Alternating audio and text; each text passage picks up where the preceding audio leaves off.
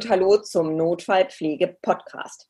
Heute freue ich mich ganz besonders, Greta Ulrich begrüßen zu dürfen. Greta ist leitende Ärztin der zentralen Notaufnahme an der Paracelsus-Klinik in Henstedt-Ulzburg. Und noch gar nicht so lange, seit 1.4. diesen Jahres, hat sie es aus Wuppertal zu uns im Norden verschlagen. Sie ist außerdem zusammen mit dem Hans-Werner Kottkamp aus Bielefeld Sprecherin der AG Gewaltfrei in der Digina. Und das ist eigentlich auch der Grund, warum ich die Greta heute zum Gespräch gebeten habe. Erstmal ganz, ganz herzlich willkommen, Greta. Hallo Margot, vielen Dank erstmal für die Einladung. Ich freue mich total, dass ich hier ein bisschen was erzählen darf. Prima, also das Thema gewaltfrei, also vielleicht fangen wir mal ganz woanders an. Wie kommt es überhaupt dazu, dass du dich mit diesem Thema Gewalt, Aggression, gewaltfrei in Bezug auf Notaufnahmen beschäftigst und als zweiten Punkt vielleicht auch, wie kommt es denn dazu, dass man sich in der Digina Gedanken gemacht hat, da eine AG zu gründen? Ich bin über das Thema gestoßen auf den Digina-Kongressen und ähm, habe dann im Rahmen der Weiterbildung äh, für den Manager klinische Akut- und Notfallmedizin mir überlegt, dass das doch ein spannendes Thema sein könnte für eine Arbeit und habe in dem Rahmen eben festgestellt, dass es eigentlich ganz, ganz wenig Daten in Deutschland und in Europa dazu gibt. Habe mich darüber dann damit beschäftigt und bin in Kontakt getreten, auch mit anderen Kollegen, die so ein paar Leuchtturmprojekte haben. Und wir haben einfach festgestellt, dass eigentlich ein ganz großes Interesse daran ist. Und dann ist erst über die Digina Landesgruppe NRW da eine Arbeitsgruppe raus geworden, die wir dann im letzten Jahr auf dem letzten Kongress in eine ähm, bundesweite Arbeitsgruppe umgewandelt haben und haben da relativ viel Resonanz auch bekommen. Da scheint ganz viel Interesse auch dran zu sein. Und das Problem scheint allen irgendwo präsent zu sein, nur eigentlich wird es überhaupt nicht repräsentiert. Und deswegen haben wir uns gedacht, wir müssen dem Ganzen auf den Grund gehen. Also dann darf ich ja fast ein bisschen stolz sein, glaube ich, dass, dass du dich so innig mit dem Thema auseinandersetzt. Oder ich glaube, ich war da vielleicht nicht ganz unbeteiligt. Das ist, äh, das ist wohl so, ja. Das war unter anderem eben dein, dein Projekt, was mich eben drauf gebracht hat, deine, deine Arbeiten, die du vorgestellt hast, an denen ich mich auch viel orientiert habe.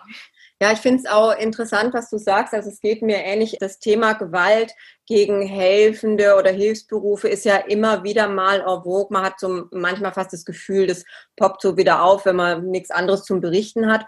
Aber für uns ist es ja doch präsent tagtäglich und es ist nicht so trivial, wie man immer denkt. Es hat sehr viele Facetten. Es ist ja nicht nur die Gewalt gegen, gegen uns als Helfende, sondern der Aspekt, was üben wir vielleicht auch schon an Gewalt gegen auch Patienten oder Kollegen aus? Also wo ist da der Anfang? Wo ist das Ende? Wie definiert man Gewalt? Ich glaube, das sind sicher sicherlich so Themen, mit denen du dich dann auch ganz intensiv beschäftigt hast. Ja, das, das eben auch. Und was aber eben halt vor allen Dingen auch auffällt, selbst wenn das Thema Gewalt gegen Helfende immer mal wieder en vogue ist, reden wir dann auch gegen Gewalt gegen die Polizei, gegen Rettungsdienst. Es gibt sogar Untersuchungen bei den Hausärzten.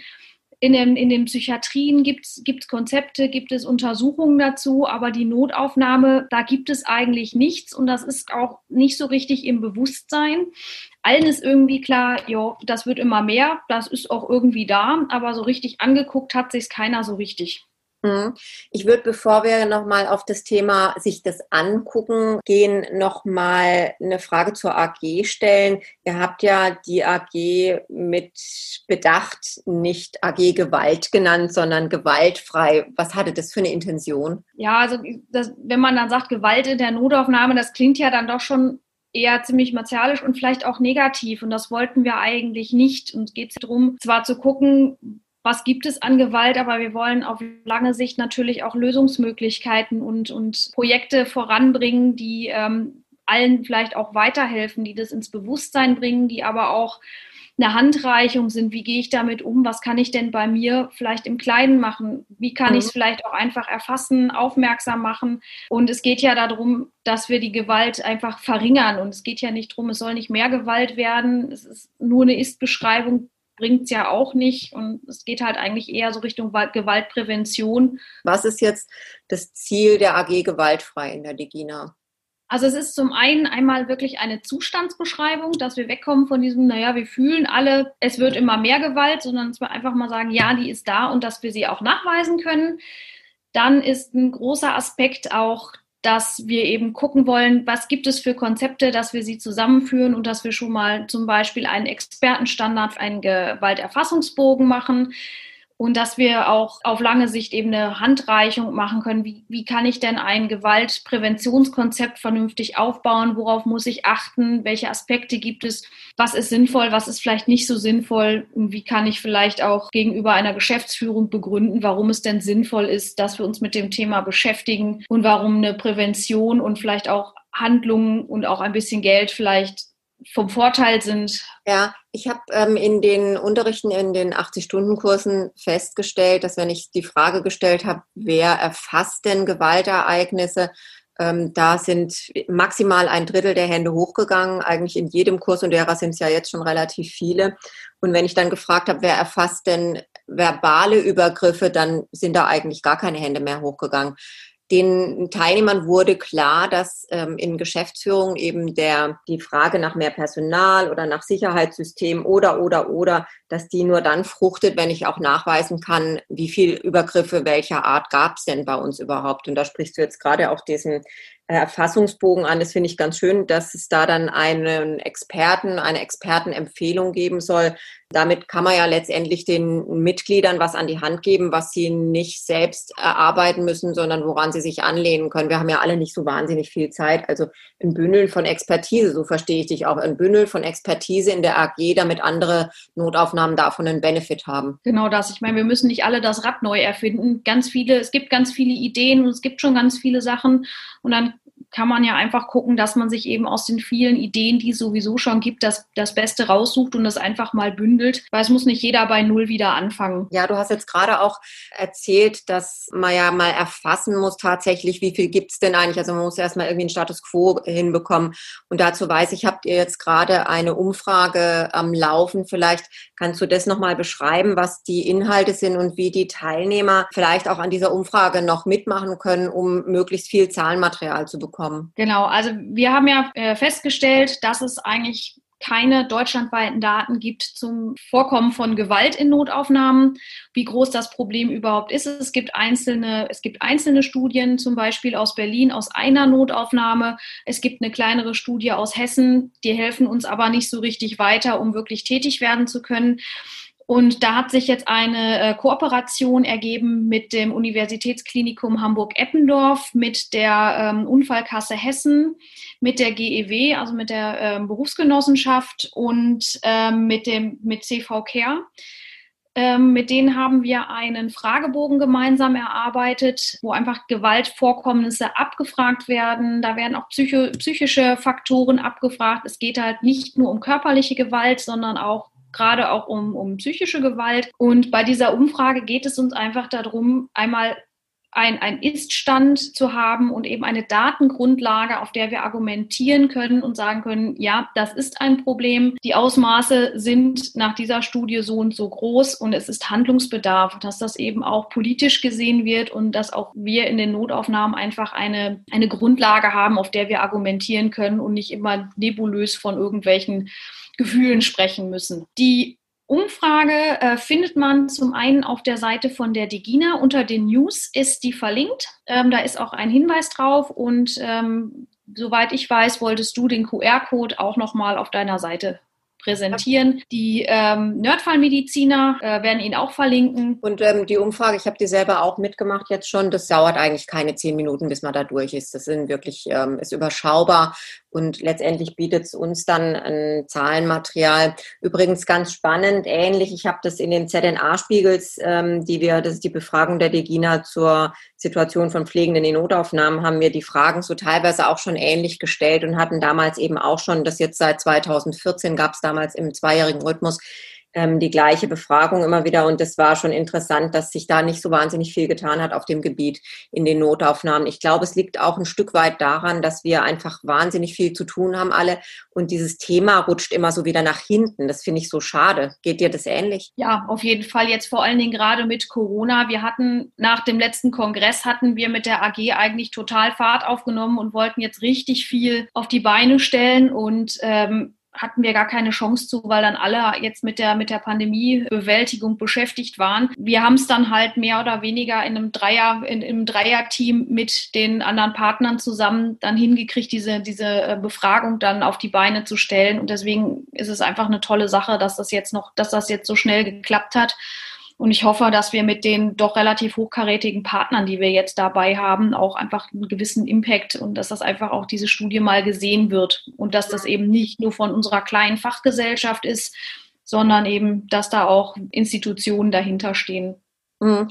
Greta, du hast gerade äh, Corona angesprochen, finde ich sehr interessant. Ich habe die Erfahrung in der Zeit gemacht, da würde ich auch mal ganz gern deine Einschätzung hören, dass wir tatsächlich, also ich denke, das war in vielen Notaufnahmen ähnlich, dass wir die Zutrittskontrollen organisiert haben und im Zutritt waren natürlich auch Beschränkungen und das ähm, ist mehr oder minder auf Verständnis gestoßen bei der Bevölkerung. Also wir haben uns da teilweise sehr, sehr viel anhören müssen und ich habe festgestellt, ich kann da gar nicht jeden Mitarbeiter einsetzen, weil doch der ein oder andere Mitarbeiter mehr oder weniger deeskalierende Kompetenzen hat. Ist dir das ähnlich gegangen? Habt ihr da Maßnahmen ergriffen, dass ihr vielleicht noch eure Mitarbeiter nochmal geschult habt in verbaler Deeskalation oder war da gar keine Zeit für? Da war gar keine Zeit für. Ähm wir sind auch einfach eine so kleine Klinik mit einem so kleinen äh, Team, dass wir da gar nicht die Ressourcen hatten. Also wir mussten, es musste einfach der arbeiten, der da war. Wir haben halt zusätzlich einfach noch das Problem, wir haben hinten die Tür zumachen müssen. Und ähm, die Patienten kommen nur noch rein, nachdem sie klingeln. Und jetzt muss jedes Mal eine Pflegekraft, die ähm, ein Telefon annehmen, ein Telefonat annehmen und die Tür öffnen. Das macht natürlich extrem viel Arbeit. Insgesamt ist es eher ein bisschen ruhiger geworden in der Notaufnahme, sodass wir etwas weniger auch an verbal, verbaler Gewalt haben, weil einfach die Angehörigen nicht rein dürfen in die Notaufnahme. Es dürfen nur die Patienten rein oder halt, wenn jemand bei Kindern und bei Dementen, ja. dann darf jemand mit rein. Das ist schon auffällig, dass das da weniger geworden ist, aber das da ist deutlich auch Unmut zwischenzeitlich. Viele haben Verständnis, einige sind wirklich knatschig, aber extra Deeskalationstrainings oder ähnliches, da waren gar keine Kapazitäten für da. Also wäre letztendlich ja ganz gut, wenn man das im Vorfeld schon gemacht hätte oder machen würde, um die Mitarbeiter entsprechend aufzustellen für solche Situationen. Also da fängt es ja dann letztendlich mit an. Ja, und da muss man sagen, das ist einfach auch eine Frage, ähm, wie viel Personal habe ich?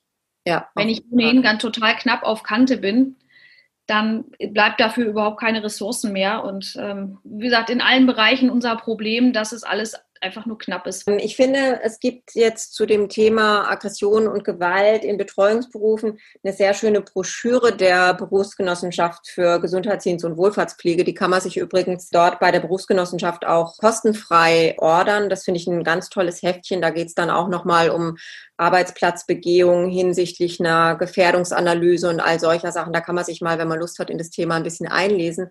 Ich glaube aber auch, dass die AG gewaltfrei in der Digina vielleicht doch das ein oder andere Mitglied auch noch ganz gerne hätte, oder? Greta, würdest du da sagen, ihr könntet noch interessierte Mitglieder gebrauchen? Auf jeden Fall. Also interessierte Mitglieder immer gerne auch wir nehmen gerne auch Ideen auf. Wir sind jetzt auch nicht zwingend auf das Thema ähm, ähm, jetzt Gewalt in der Notaufnahme von äh, Angehörigen, Patienten gegen Pflegen, Pflegende oder Ärzte, also gegen Mitarbeiter beschränkt. Wir wollen das durchaus auch ausweiten. Es gibt ja viele, viele weitere ähm, Gewaltaspekte.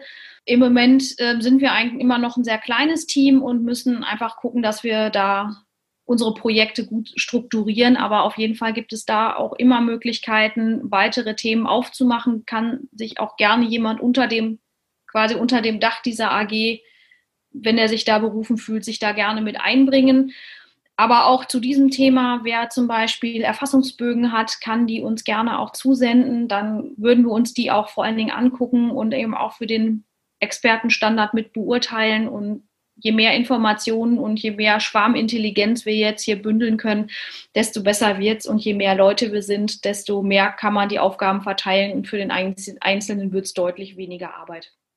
Wo dürfte denn ein Zuhörer, eine Zuhörerin sich melden, wenn sie Interesse hätte? Das ist eine eine Frage. Und die zweite Frage ist, nee, die beantworte ich mir selber. Es ist natürlich eine Arbeitsgemeinschaft, eine AG, die profitiert von der Interprofessionalität. Also da ist jeder, der irgendwie in der Notaufnahme erarbeitet, gefragt. Sehe ich richtig, ne? Auf jeden Fall. Also äh, Pflegeärzte, Adminkräfte, Rettungssanitäter, äh, Notfallsanitäter, Rettungsassistenten jeder, der, jeder, der da Interesse hat, ist absolut herzlich willkommen. Kontakt aufnehmen am besten über die Seite der Digina. Dort ist unsere AG auch aufgeführt und dort ist, ein, ist die äh, E-Mail-Adresse angegeben und das geht dann entweder an mich oder an ähm, Hans-Werner Kottkamp. Und wir melden uns dann schnellstmöglich auch zurück und ähm, pflegen die Kollegen auch in den Verteiler mit ein und ähm, wir versuchen dann, versuchen jetzt auch hoffentlich mit Corona es etwas weniger wird, wieder mehr Kommunikation betreiben zu können und öfter zu informieren. Ja, wir haben ja jetzt auch, das ist übrigens ja mein zweiter Podcast über Zoom. Also auch ich habe mich nochmal mit anderen Medien beschäftigen müssen. Also das funktioniert sehr gut und man kann, wenn man eine gewisse Disziplin walten lässt, ja durchaus solche Meetings dann auch mal über Zoom machen. Ich freue mich total auf einen einheitlichen Erfassungsbogen vielleicht. Also ich äh, bin richtig heiß auf den Bogen, bin sehr gespannt.